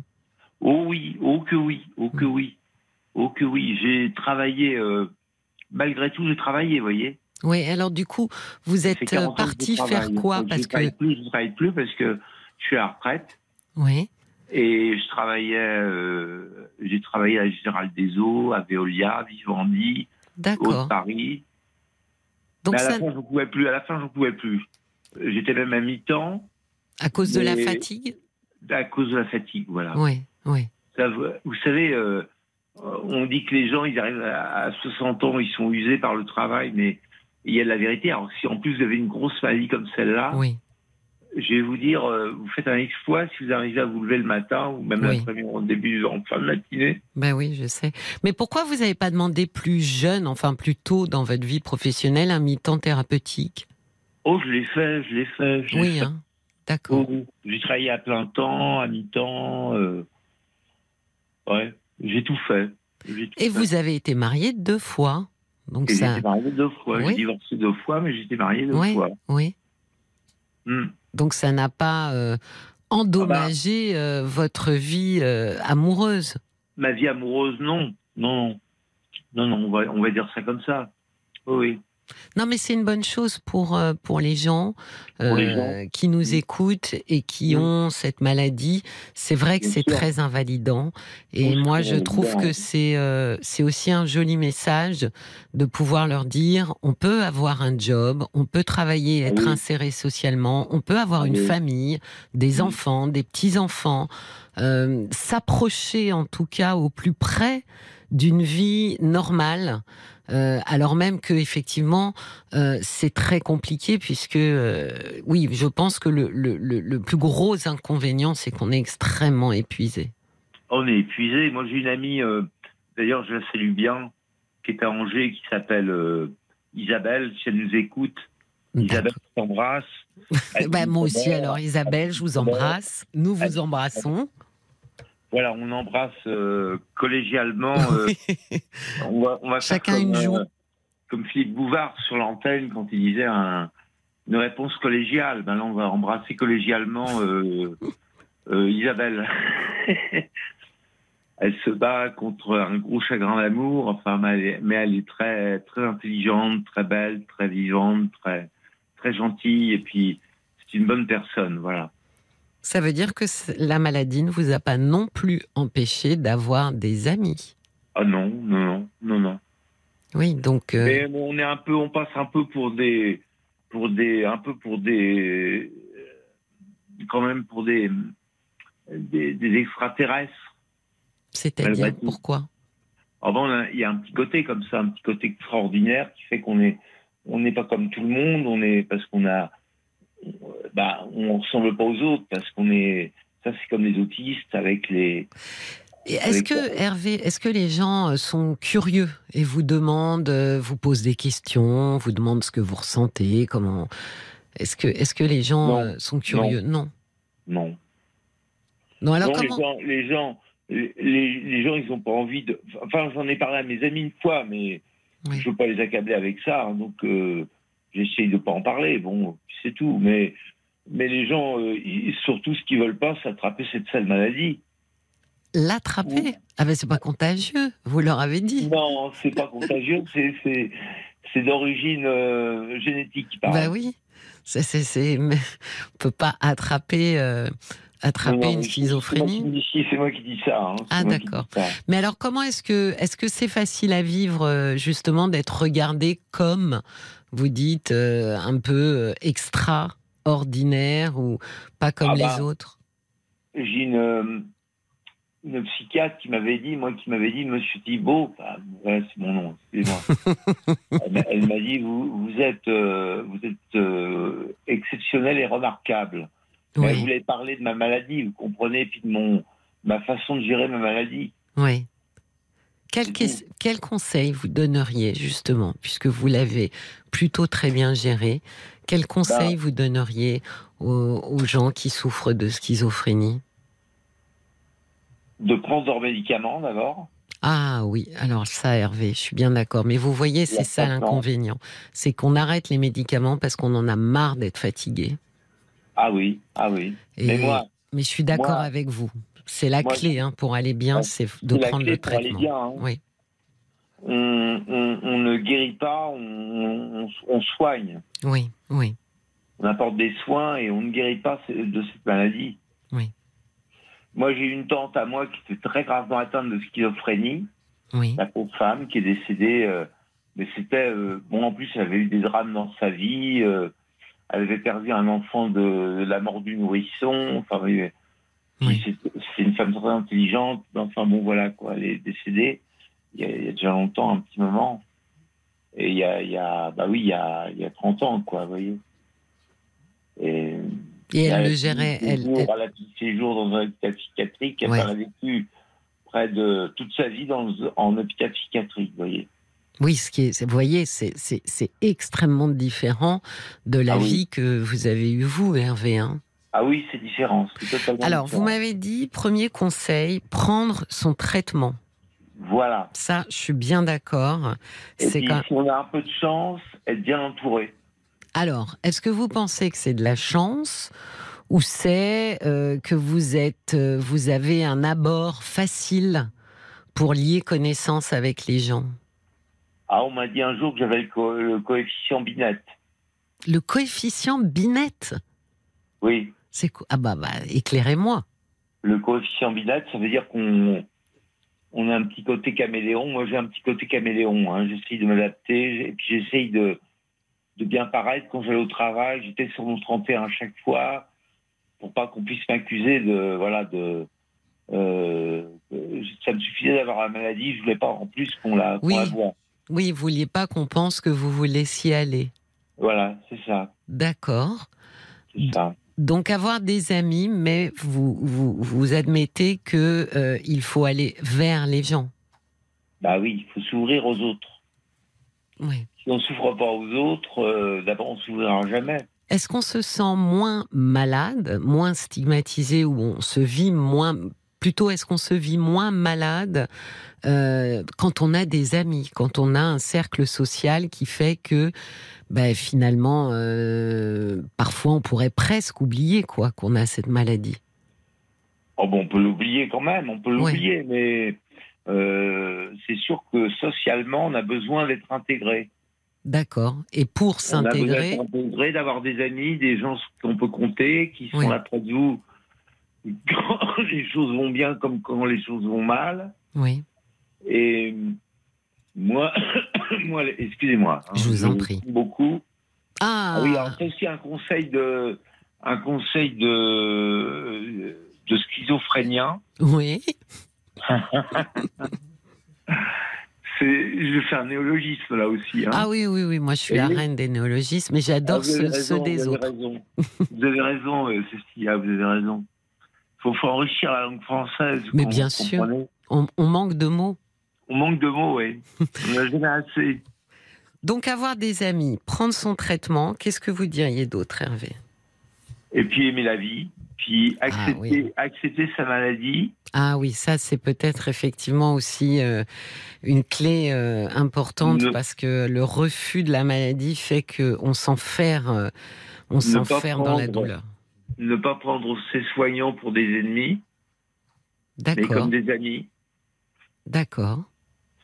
Vous voyez, moi, j'ai une fille, euh, une de mes petites filles, là, ma dernière, euh, ma petite Marie, Marie-France, Oui. euh, elle, elle est, elle, euh, elle est en deuxième année d'infirmière. Elle finit demain sa deuxième année. oui, Elle a validé tous ses partiels. Il lui propose de, de faire médecine, oui, par un peu exagéré. Je préfère, euh, sa- vu sa situation comme une petite fille de 4 ans, préférerais qu'elle travaille parce que ça fasse un peu des sous. Puis alors, comme plus on va confier de plus en plus de responsabilités aux infirmières vu le manque de médecins, oui. eh ben, les, les, bons, les bonnes infirmières, les très bonnes infirmières seront, seront recherchées comme du diamant. Oui, ça, c'est fort possible, effectivement. Mm. J'espère surtout qu'elles seront payées comme du diamant. Comme du diamant. oui. J'espère que le, leur, Ah bah oui, leur que- salaire ira avec. Voilà, voilà, voilà. Parce que euh, c'est sûr que dans, quand vous faites du libéral euh, en infirmière, ou infirmier d'ailleurs, euh, on est mieux payé que quand on fait du, du public. Oui, mais enfin, quand même, elles sont pas énormément bien payées non plus hein, pour le nombre d'heures, les trajets. Oui, Ouais. oui, mais elles, font- elles font beaucoup d'heures, tout ça, Ah mais, oui. mais elles se font des gros salaires quand même. Ah bon, ah, j'avais pas Oui. cette impression, moi, Hervé. Et puis surtout, je les ai vues, euh, Ah. euh, j'en ai connu quelques-unes, euh, mon Dieu, venir, repartir avec je sais pas combien de patients dans la journée. Donc, Ah oui. donc je pense, oui, que, écoutez, si on leur met des tâches supplémentaires, et tant mieux, parce que c'est des tâches de responsabilité, je pense que ça enrichit le métier. J'espère surtout que la reconnaissance sera euh, sonnante et trébuchante. Eh oui, bien sûr, bien sûr. Donc de faire de ces soignants, euh, de les voir comme des amis et pas des ennemis. Oui, Ah oui. voilà, c'est ça qui est important. D'accord, d'accord. Parce que les, les soignants, ben, faut se mettre à leur place. Ils, ils ont choisi ça. Bon, ben, ils, ils font leur métier, que ce soit les psychiatres, les, mais même tous les médecins, enfin, puis toutes les infirmières psychiatriques, etc., etc. Tout le monde euh, faire un travail. Les gens sont dans leur activité, donc il faut pas les, les heurter, il faut pas les, faut les protéger, faut en prendre soin. Oui, puis ça fait partie aussi, euh, Hervé, de l'acceptation de la maladie, de comprendre qu'on a besoin de quelqu'un, on a besoin d'un soignant. C'est-à-dire accepter qu'effectivement, on, est, on, est, on ne peut pas euh, faire sans. Ça fait partie aussi de l'acceptation. Je vous remercie Hervé, vraiment. Merci infiniment. J'espère que, ben, j'espère que ça aura donné beaucoup d'espoir euh, aux gens qui connaissent euh, des schizophrènes, qui euh, les côtoient, qui les aiment. Euh, j'espère voilà qu'ils pourront aussi leur transmettre. euh, et puis bien sûr, il y a des gens euh, atteints de cette maladie qui nous ont écoutés pour comprendre que voilà une vie à peu près normale, voire même normale, parce que je pense qu'il y a des gens absolument pas malades qui ont une vie euh, beaucoup moins remplie que la vôtre. Ben, c'est tout à fait possible. Donc merci Alors, beaucoup je- Hervé. Je finirai simplement en disant euh, schizophrène de France et de Navarre. Oui. Euh, euh, Unissez-vous. Un truc, là, vous m'avez donné- vous m'avez donné tellement de. Attendez, qu'est-ce que je voulais leur dire aux schizophrènes de France et de Navarre? Je vais leur dire un truc bien, mais je sais plus. Oh, ben moi, je pense que le truc bien, c'est tout ce que vous avez dit sur vous et sur la manière dont vous aviez euh, géré euh, cette maladie. bon, bon. Euh, vraiment, vraiment, Hervé. Je vous Bon. remercie infiniment. Je vous Merci, souhaite une très Cécilia. belle soirée et puis une très bonne nuit. Bah, vous aussi, Cécilia. Merci. Et à Paul et à, et à Léa, et puis à toute l'équipe. Et à Marc. C'est à Marc Marc. qui est en face Et de moi. Marc qui fait la, qui s'occupe de la réalisation Ah, et ouais. qui. Tous et- les et boutons, c'est pour Marc. Musique. Oui, la musique. Ah oui, oui, la musique. ouais. Jusqu'à minuit, Parlons-nous. Cécilia Como sur RTL. Il est 23h37 et on poursuit nos conversations nocturnes sur RTL. Appelez-moi au 09 69 39 10 11 si vous avez envie de parler ce soir ou demain. Euh, pardon, pas demain, demain n'est pas là, pardon. Ou lundi soir car nous avons un répondeur et vous pouvez laisser vos messages. On vous rappelle, Léa et Paul vous guident jusqu'à l'antenne et pour réagir, c'est par SMS au 64 900. Bonsoir Denise. Bonsoir. Bienvenue Denise. Merci. Je- eu un. Je vous écoute, racontez-moi. Alors, euh, je sais que l'émission euh, finit euh, dans pas très longtemps. Oh, bon, on a Donc, 22 minutes, hein, Denise. Ouais. Donc voilà, moi je suis donc une personne. J'ai été diagnostiquée bipolaire il y a une petite dizaine d'années, Oui, et donc j'ai 62.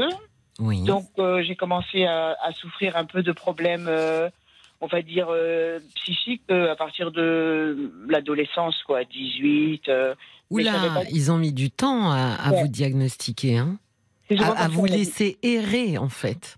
Ouais.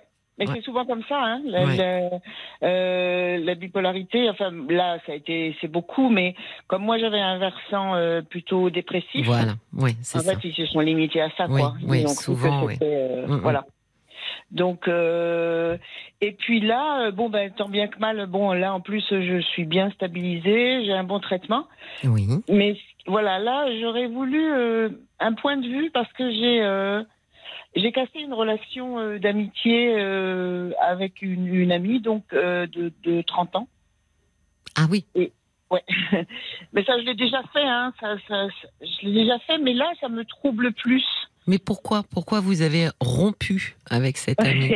Mais en fait on peut presque dire ça ouais. On peut oui. presque dire ben parce qu'en fait je la supportais plus Oui. Et elle, je, je pense non plus que je pense que c'était la même chose quoi. Donc ça a été assez euh, comment on va dire ça a été assez net, c'est-à-dire que Brutal? Ben oui, pour elle ça a été brutal parce que comme euh, comment dirais-je, euh, je- elle m'a demandé si c'était elle était chez moi, Oui, elle m'a demandé si si c'était supportable sa présence. Et moi j'ai dit- non quoi. mais vous étiez que- en train de vous disputer? Qu'est-ce qui se passait? Non, non, c'est resté sur un, un, un mode très, très froid, très euh, sourdine, très. euh, voilà. Mais qu'est-ce qui fait que vous en êtes venu euh, à ne plus vous supporter euh, réciproquement? Ben, euh, moi, j'ai pas l'expérience du couple, mais je, du tout, puisque j'ai jamais vécu d'histoire de couple. Mais euh, par contre, je. J'ai l'impression, voilà, j'essaye de faire la part des choses entre s'il y a plus assez d'amour Oui, ou d'amitié oui, pour, euh, comment dirais-je, pour passer outre euh, les défauts euh, de l'autre. oui. Et c'est ça que j'ai un peu du mal à sentir. hein. Voilà. c'est- C'est-à-dire que vous ne supportiez plus ses défauts? Ouais, je supportais. euh, C'est-à-dire, je ne supportais plus. euh, je, je, je me sentais étouffée. Parce Mm. qu'elle était un peu envahissante? C'est quelqu'un qui, qui, est, qui est beaucoup dans le contrôle hein, Et Mais de vous, enfin de- d'elle ou des autres? de, de tout, de globalement de tout. Oui. Et je le savais hein, dès le début, mais enfin bon, on peut dire ça, je le savais dès le début. Mais est-ce que c'est moi qui ai euh, qui ai vraiment euh, commencé donc avec un bon traitement, etc., à affirmer euh, plus ma personnalité, qui était presque presque à l'opposé en fait? Moi, je je je, je veux pas, euh, je, laisse, euh, enfin, je fais le petit bouchon, je dis le petit bouchon au fil de l'eau, quoi. Mais qu'est-ce que, comment dire, comment, co- comment ça se matérialisait euh, son contrôle? Comment est-ce que, comment est-ce que, qu'est-ce qu'elle disait ou faisait qui était Ah ben, oppressant pour fallait- vous?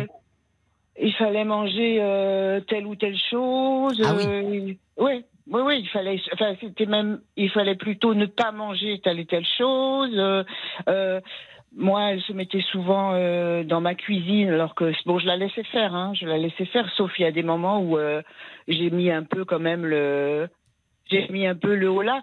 C'est-à-dire, j'étais très admirative de cette personne. Moi, j'étais, euh, j'étais complètement euh, admirative, ouais.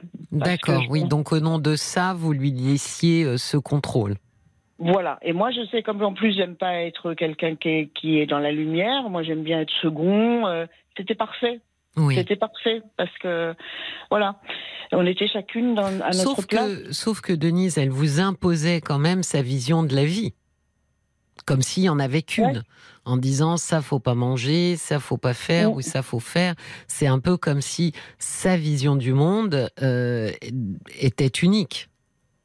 Ouais. Et j'ai longtemps cru qu'elle avait raison parce qu'elle avait, elle était tellement, elle est tellement méritante. Elle a tellement fait de, elle a tellement fait d'efforts parce qu'elle a un passé un peu difficile. Donc elle a, elle a tellement fait d'efforts pour chercher le, le, le- comment dirais-je, à de, à être, euh, à être ce qu'elle est devenue. Et moi, j'ai l'impression que mon, mon truc, justement, moi, c'est de lâcher l'ego de plus en plus. Je, je voudrais être, euh, voilà, juste un trait d'union entre les gens. Euh, je voudrais euh, arrêter avec cet ego là qui nous, j'aime ci, j'aime ça, j'aime pas ça. Je trouve que c'est euh, que, que c'est un mal occidental, ça, quoi. Vous la trouviez un petit peu trop auto-centrée, centrée sur elle? Ben non, parce qu'en même temps, elle était, euh, en même temps, elle était euh, très généreuse, très à l'écoute. je crois qu'elle faisait son maxi pour plein de gens. Mais alors pourquoi vous dites que l'ego, vous en avez euh, un peu marre? Vous trouviez qu'il y avait un peu trop d'ego, de Ben, son ben- ego quand vous étiez toutes les deux? Parce que moi, ce que je lui reprochais, c'est que elle n'était pas capable de, quand elle était avec des gens qui, qui ni ne pensaient, ni ne mangeaient, ni, ni ne faisaient comme elle, elle, elle faisait pas énormément d'efforts pour euh, euh, certains repas, dire bon, bah, exceptionnellement, je mange ça, même si c'est pas ce que je mange d'habitude. euh, vous voyez, dans ce. Ah. et ouais. Oui, mais alors, il y a deux choses qui sont très différentes, Denise. Soit effectivement, elle est assez intolérante, euh, donc elle, on pourrait Oui. dire qu'elle manque de tolérance, ou alors totalement différent, euh, elle ne se laisse pas, euh, comment dire, influencer euh, Hein par les autres, et euh, si elle décide euh, que euh, elle mange ça et pas ça, eh bien, elle s'y tient. Ça peut Ah, être aussi plutôt- ouais. ça peut être aussi une comment dire une, une façon aussi euh, de vivre. Bon, alors on pourrait dire que c'est un petit peu défensif, c'est un peu un mécanisme de défense. Mais si ça lui convient bien, euh, c'est bien comme ça. Euh, après, je vais vous dire, si les gens ça les dérange tant que ça. Bah, c'est à eux de, de voir s'ils ont envie de l'inviter ou pas. Euh, elle, Oui. euh, finalement, elle, j'allais dire, elle est droite dans ses bottes. Elle, Bah, tout euh, à fait. ouais, Oui, oui. Mais c'est c'est plutôt oui, c'est plutôt ce versant-là. hein. De toute façon, je vous dis, elle est, euh, elle est pas, euh, comment dirais-je, c'est quelqu'un qui quand même fait beaucoup attention aux autres. C'est vraiment, euh, moi pour moi, c'est quelqu'un d'exceptionnel. Hein. C'est quelqu'un Mais alors de- pourquoi de- avoir rompu? Mais, mais justement, je, je j'arrive pas à. J'arrive pas à démêler le. le... Est-ce que c'est pas que elle vous a euh, terriblement agacé ce jour-là, et puis que vous avez une réponse un peu sèche? Bah, C'était déjà arrivé en fait, exactement les mêmes ingrédients euh, trois ans, quatre ans avant. C'était exactement le même, euh, les mêmes tenants, les mêmes aboutissants. Et vous êtes resté brouillé combien de temps? Euh, non, non, là, il y avait eu juste une, il y avait eu juste un truc où, en fait, il y avait très peu de moments où j'arrivais pas à lui dire les choses. En fait, elle demande tout le temps qu'on lui dise les choses quand elles arrivent et qu'on n'est pas d'accord. Oui. Mais moi, j'y arrivais pas, en tout cas, à lui dire. Euh, donc, euh, euh, un jour, ben, ça, ça a fini par sortir d'une façon un peu maladroite, Oui. comme quoi, justement, le contrôle, etc. Et donc, elle avait beaucoup accusé le coup et bon, on avait pleuré dans les bras l'une de l'autre et c'était reparti. Et puis, il y a eu encore un, un incident, euh, genre euh, six mois, un an avant là, cette, cette fois-ci. C'était encore pareil, quoi. Oui, mais euh, vous avez vu. Vous... bon, alors déjà, vous avez fait euh, ce que j'appelle. vous n'avez pas connu l'invention de la cocotte minute. Euh, quand on quand on garde euh, en soi et qu'on a effectivement pas cette petite valve, vous savez, qui permet à la vapeur de s'échapper et donc de dire aux gens au fur et à mesure ce qui nous convient, ce qui nous convient pas. Eh ben, on fait comme avant l'invention de la cocotte minute, c'est-à-dire ça explose. Mm. Et, et ça part dans tous les sens. Souvent, d'ailleurs, les gens sont assez interloqués parce que ça part pour un petit truc, mais en fait, vous, bah, vous déroulez euh, quelque ouais, que vous avez ressassé, mais celui qui est en face, lui, se souvient pas de tout ce que vous, vous avez euh, mémorisé. Donc, pour vrai, lui, ouais. votre réaction est complètement disproportionnée par rapport à ce qui vient se passer. Donc, c'est pour ça qu'on a inventé hein, la cocotte minute de Nice. C'est pour éviter d'avoir le couvercle dans la figure. Euh, mais vous avez dit, moi, je n'arrive pas à lui dire. Donc, vraisemblablement, la difficulté, elle est quand même de votre côté, Denise, parce que vous dites, elle m'encourage à dire et je n'y arrive pas. Mm. Et pourquoi vous n'arrivez pas à dire en face de quelqu'un qui, justement, vous incite à dire quand ça vous convient pas?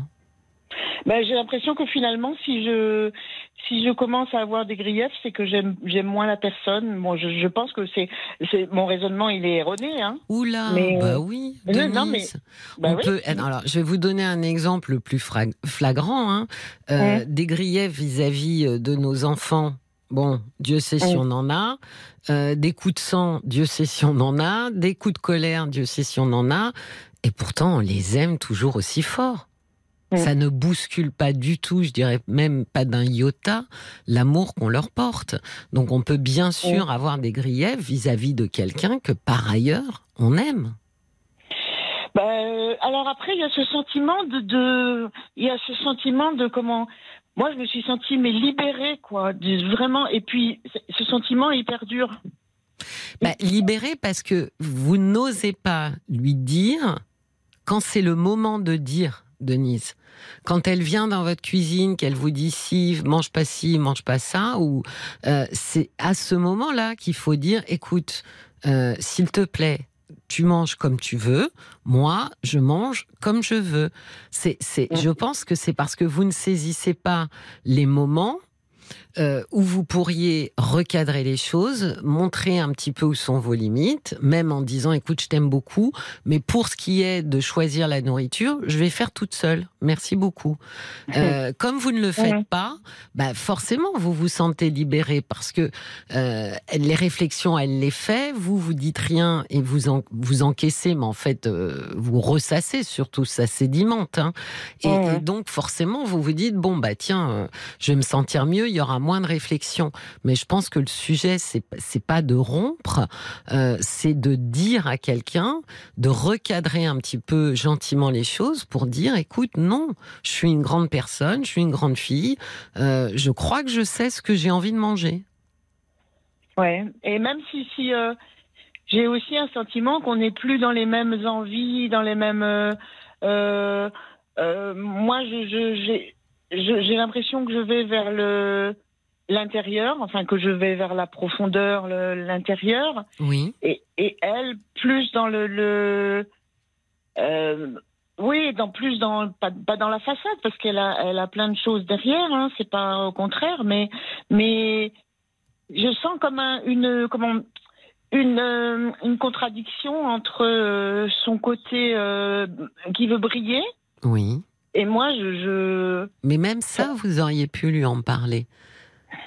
Vous voyez, je, je, enfin, comme vous dites non, que vous n'êtes pas euh, hyper confortable avec le fait euh, d'avoir rompu avec elle, euh, je pense que même ça, vous auriez pu lui dire, justement, puisque vous trouvez, Denise, qu'il y a une forme de contradiction dans les valeurs qu'elle défend et sa posture un petit peu de séduction. Ça aussi, ça aurait pu être une question pour, pour vous de dire, tu sais, il y a quelque chose qui m'intrigue beaucoup. J'ai du mal à comprendre comment euh, tu arrives à concilier euh, ces deux traits de caractère, par exemple. Ouais, c'est vrai que j'ai- jamais. re- euh, Pour moi, c'était remettre en question, donc c'était. Euh...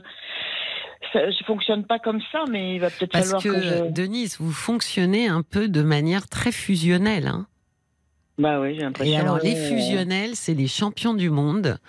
Pour euh, quand il y a un truc qui va pas, pof, on arrête. Parce que je dis souvent, s'il y a une maille euh, du tricot qui sort, Ouais. c'est- tout le tricot qui le, qui Ouais, défend. c'est vrai, ouais, c'est Euh, vrai. Et, et Et, je puis, euh, je vais vous dire, là, si j'ai appelé, c'est aussi parce que la bipolarité, ça. Oh, c'est incroyable ce que ça, ça, enfin, ce que ça décuple, euh, ce que ça décuple aussi les choses, quoi. hein. Je, je- là, là, c'est. En termes de sensibilité, vous voulez dire? Oui, oui, Qu'est-ce oui, que- oui, oui. c'est, euh, oui, oui, oui, c'est, comment dire. euh, euh, bah, je je sais pas comment dire. J'ai, l'impression de plus.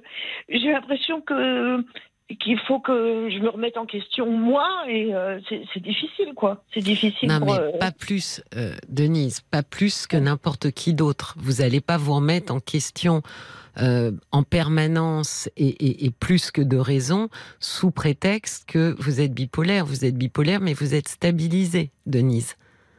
Oui, oui, mais c'est, vrai que ça, ça, hum, comment dirais-je, bien sûr, ça, ça, ça excuse pas euh, les choses, etc. Mais on, on est peut-être plus, euh, on prend plus les trucs euh, un peu dans la poire, ouais. Non, mais vous savez ce que je pense? Je pense surtout qu'on a une bien moins bonne estime de soi. Oh, bah oui, je suis sûre. Bah oui, je suis sûre. Voilà. Parce que c'est une maladie très stigmatisante, la bipolarité. Et je pense que d'emblée, on se, on se met en dessous. D'emblée, on, on- on, on a le sentiment comme ça que, que, que Ouais, c'est vrai. qu'on est moi, moins que les autres ou qu'on a moins le droit de la ramener que les autres, etc., etc. Je pense que oui, en termes d'estime de soi, c'est compliqué de, de, de tenir, euh, de tenir haut la dragée. Ouais, ouais, ouais. Et puis, euh, bon, ce qu'il y a, c'est que moi, quand même, quand j'ai, euh, quand j'ai commencé à prendre un traitement, je disais toujours, quoi, que quand euh, je disais, euh, en fait, c'était comme si je sortais d'une tempête. Oui. Et alors que je savais pas que j'étais dans une tempête. En fait, c'est ce, ce sentiment-là qu'on a souvent, c'est de les, les trucs sont trop. Enfin, j'imagine que dans l'autisme, dans d'autres pathologies, ça. Mais les trucs sont trop. On n'analyse pas bien, quoi. On Oui. C'est pour ça. Voilà. Et comme elle, c'est quelqu'un qui m'a beaucoup, euh, qui m'a beaucoup soutenu, qui m'a et que. euh, voilà, d'un coup, j'ai plus. C'est comme euh, une béquille, mais je veux pas non plus avoir une béquille pour avoir une béquille. Non, quoi. mais vous avez entendu ce que disait Hervé. C'est très important d'avoir des amis autour de soi. Et euh, au-delà, je pense, de, de, de douter sans, sans cesse, Denise, de, de vos perceptions, euh, je pense surtout que euh, vous, pour le coup, et tant mieux si vous faites un chemin d'intériorité, vous ne, ne communiquez pas suffisamment ce que vous ressentez. Mm. Oui, mm, c'est possible que. Oui, c'est possible. Moi, je pense que c'est une chance d'avoir quelqu'un qui vous dit et redit euh, de dire les choses. Et vous n'avez pas profité de ça, de, de pouvoir euh, euh, dire euh, quand ça vous convient pas. Et Denise, quand ça vous convient pas, c'est pas la bipolarité qui parle. Hein. C'est que ça vous Mm. convient pas, c'est tout. On est tous pareils. Il y a des choses, des traits de personnalité chez nos amis qui nous conviennent et d'autres traits qui nous conviennent moins. Pour Mm. autant, heureusement qu'on se met pas à rompre avec tous ses amis. Euh, sinon, il faudrait sans arrêt partir à la, à la chasse pour s'en refaire. Euh, mais je pense que euh, vous, comment dire, vous vous incriminez trop. Oui, il y a des traits de caractère que vous avez du mal à, à comprendre, peut-être même qui vous agacent hein, chez elle. Mais vous pouvez lui dire gentiment. Bon, bah, je vais. On peut dire à quelqu'un, à un ami, écoute, quand t'es comme ça, je te cache pas que c'est un peu compliqué pour moi. euh, Je suis un peu du mal avec cette manière de faire. euh, Et lui dire, et d'ailleurs, ça me surprend un peu parce que c'est par d'autres côtés, tu es totalement différente. Et quand euh, vous la trouvez un peu trop contrôlante, là encore une fois, c'est pas la bipolarité qui parle, c'est vous. Bien sûr qu'on n'a pas envie que quelqu'un vienne nous imposer sa vision du monde. Elle est peut-être excellente, sa vision du monde, parce qu'elle a beaucoup euh, réfléchi Mhm. ou autre, mais en attendant, c'est la sienne, c'est pas la vôtre. C'est vrai. Mm. On en a Mais tous une ouais. différente. Jusque-là, j'avais du mal à défendre, moi, ma, justement. Votre bout de gras, Denise. Vous défendez pas votre bout de gras. Oui, oui, c'est vrai. Jusque-là, j'avais pas, euh, j'en avais pas envie. Puis même quand j'en avais envie, j'étais. Et là, je me sens plus. euh, je, je, bah parce que j'ai arrêté de travailler, parce que je fais des choses que j'aime faire et que euh, je, je suis dans une région euh, nouvelle, etc. Oui. Donc, euh, bon, ben c'est bien parce que ça me donne à réfléchir. Oui, vous parce vous que- dites, j'ai plus envie qu'elle me casse les pieds, mais au lieu de rompre, il suffit de lui dire, arrête de me casser les pieds avec euh, ta nourriture comme ci, ton truc comme ça, ça te convient bien à toi, super. Moi, ça me convient pas. Mais j'en arrive à me dire, mais ça c'est un, un truc à, à- comment à, à expérimenter. J'en arrive à me dire, euh, est-ce que notre amitié elle tiendra si euh, Ah, bah alors là, en revanche, si vous aviez une amie qui vous dit, eh ben, on n'est plus amis si tu manges pas comme je te dis de manger, ah là, vous aurez raison de lui dire, bon, bah, ciao. non Mais c'est pas ce qu'elle a que- dit. Ben voilà. Non, non, non, c'est pas ce qu'elle a dit. Mais ce, qui a, cette- euh, ce, qui, ce, qui a, ce qui a dû se passer, c'est qu'elle a dû être vraiment très. euh, Blessé. dû être- Ouais. Ben oui. Ouais. Bah, on- on- ça arrive, hein, qu'on se, ça aussi, euh, Denis, ça arrive qu'on se Oui. blesse entre amis. hein. Euh, oui, il suffit d'aller demander pardon et de s'excuser en disant, écoute, je suis vraiment navré. Euh, Voilà, je, je, je regrette de t'avoir fait du mal euh, et j'espère que tu que tu veux bien m'excuser ou tu pourras m'excuser. Ça, ça arrive aussi entre amis. La- la- la- L'amitié n'est pas un long fleuve tranquille, Denise. Oui, oui, bah ça j'ai déjà expérimenté. Hein. Oui, oui, non, ça j'ai déjà Et expérimenté. puis, vous savez, choisissez toujours la voie qui vous est la plus confortable. Si vous vous dites, cette rupture-là, elle est quand même très inconfortable et je suis pas bien avec ça, eh ben, c'est que vraisemblablement, c'était pas une bonne décision. Parce que quand c'est une bonne décision, en général, on n'est pas inconfortable avec nos décisions. C'est vrai parce que ça m'est déjà arrivé avec euh, euh, quelqu'un que je connaissais depuis 30 ans aussi, mais par contre, j'ai jamais regretté. Ça fait. Voilà. Mais oui. vrai. bah, Quand bah, on a des décisions où on, où on est euh, très confortable avec, on le sent. Quand on fait quelque chose, quand on prend une décision et qu'on est inconfortable, moi je dis souvent, Hum, c'est que c'est peut-être pas la bonne décision, en tous les cas pas maintenant, c'est peut-être pas le bon moment.